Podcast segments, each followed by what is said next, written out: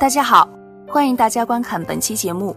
在正文开始之前，请大家点点订阅和大拇指，点赞是对小编的最大支持，谢谢大家。长期以来，人们都对念力一直抱着一种好奇的态度，既相信它的存在，又不知这一神秘的力量从何而来。而究竟这一神秘的力量在哪里呢？回答只有一个，那就是来自人类自身，是人的能量场通过大脑所发出来的意念力。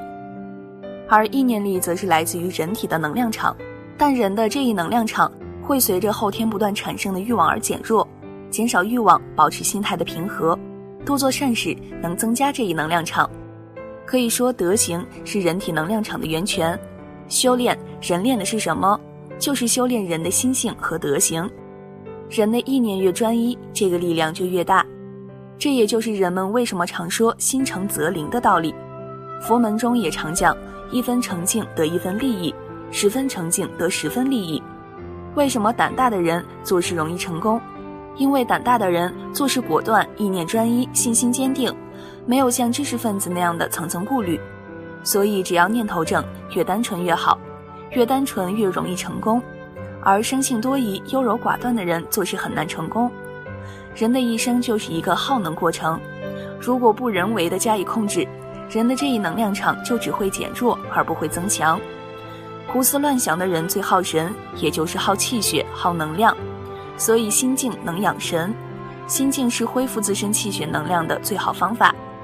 闭关修炼再度出山的人，往往容易东山再起，就是因为他通过修炼聚集了大量的心念力。一个人的能量是有限的，不同的人的能量场的强度也是不相同的。但有相同想法的人，能量是能够相合的，如佛门中的集中助念。有特异功能的人，就是通过能量场所产生的意念力，做出了常人所不能做的事。但有特异功能的人，在发功时必须高度专注，否则功力就会大打折扣。人体所发出的意念力是非常神奇的，一个人针对某一件事，都会产生一种想法，而一旦这一种想法形成决定。人体的能量场就会依据这一想法，通过大脑向外产生一种作用力，这个力就是人的意念力。但是由于不同的人所具备的能量场不同，加之不同的人对于事情的专注程度也不相同，所以能量场所发出的力也就存在着很大的差别，有的强，有的弱。人的能量是一定的，要做什么事，你就要付出多大的代价。你要发财，你要升官，还是要健康？你必须权衡利弊，做出选择。为什么有的人升官发财后身体就突然不行了？就是因为他长时间把自己的内在能量消耗殆尽，而自己却毫无察觉的缘故。恐惧、焦虑、忧愁、灰心等，都会在短时间内极大的消耗自己的能量。所以我们要尽量避免这些不愉快的心情。有形的、无形的，总有一种能量影响着我们的生活、学习和工作，甚至我们的情绪、思想、态度和行为。我们必须承认，有时候能量震动带给我们的影响，看见笑呵呵的可爱的小宝宝，我们的心就算再悲伤也会稍稍舒缓；看见悲痛的事情，即使当时的心情很快乐，也会因为对方的悲痛而伤感。这就是能量震动的交流和互动。一个快乐的人或事件，能传递出快乐的能量，使得周围的人跟他一起开心；一个悲伤的人或事件，传递出的能量必然是悲观的，会使人有受挫的感觉。千万不要小看能量的作用。科学家曾经做过这样的一个米饭实验：在教室中放着三碗米饭，每天孩子上学的时候，对着第一碗米饭说：“我爱你，你好好吃哦。”第二碗米饭完全没有得到任何关注。第三碗米饭得到的话语是：“你丑死了，没有人要理你。”一个月之后，第一碗米饭变成黄色，发出酒香味；第二碗米饭变黑发臭，还长出霉菌，见证了无人理睬的悲哀。第三碗米饭稍微要好一些，变黑发臭，但是因为至少还有人理睬，所以情况不如第二碗那么糟。那么仔细想想，我们的话语和意念真的有那么大的力量吗？事实证明，这是真实存在的。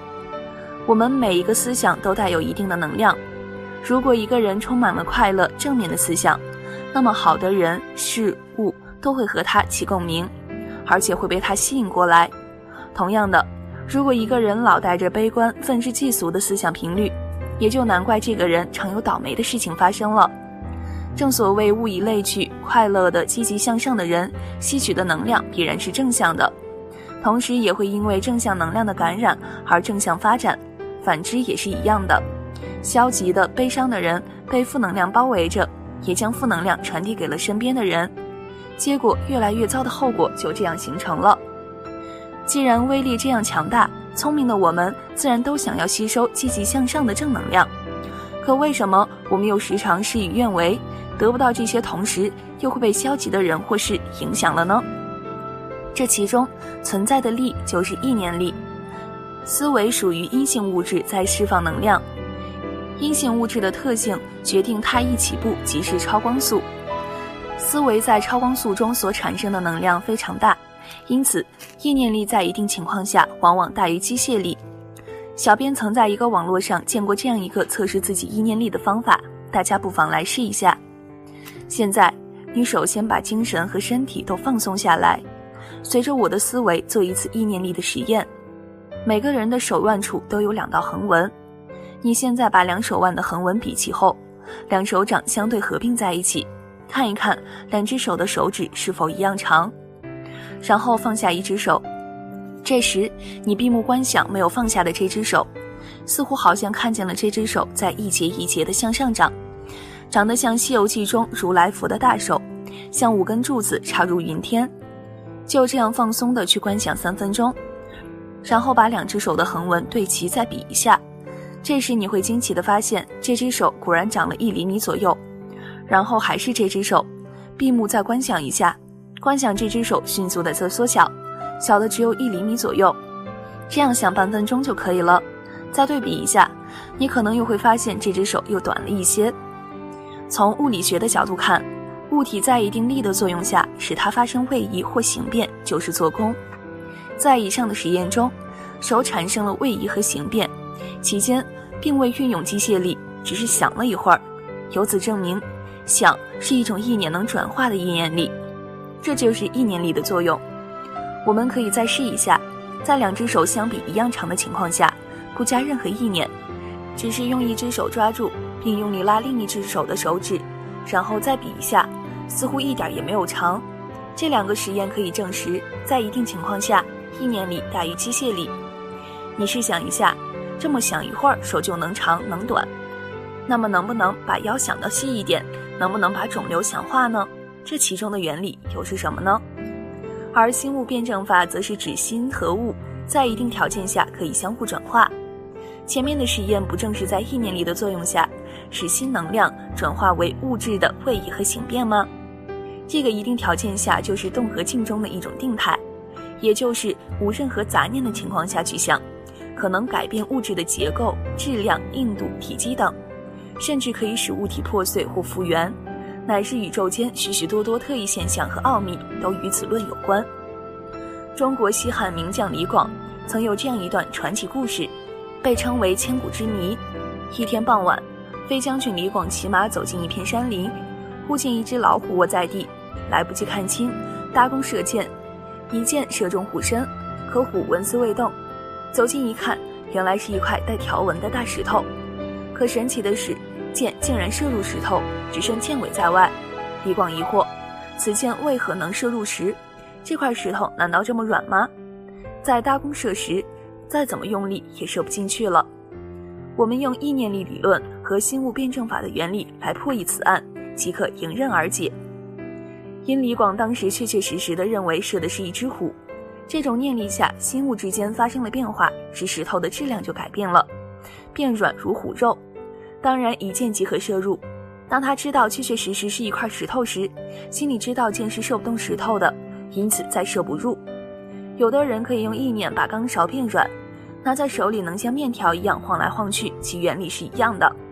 那么，体内的结石、肿瘤可不可以用意念化掉？不通畅的身体能不能把它想通？心里能不能改变周围的磁场？如果能，人是不是就可以心想事成？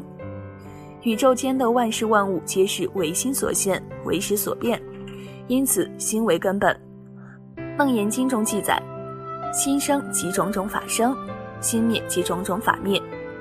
维摩经中说：“欲得净土，当净其心，随其心境，即佛土净。”一教经中说：“但至心一处，无事不办。圣人求心不求佛，愚人求佛不求心。智人调心不调身，愚人调身不调心。所以一切万物皆由心所生。”好了，今天关于念力的内容就和大家分享到这儿。如果您有关于念力不一样的理解，欢迎在下方评论区留言与小编进行互动。那我们下期节目再见。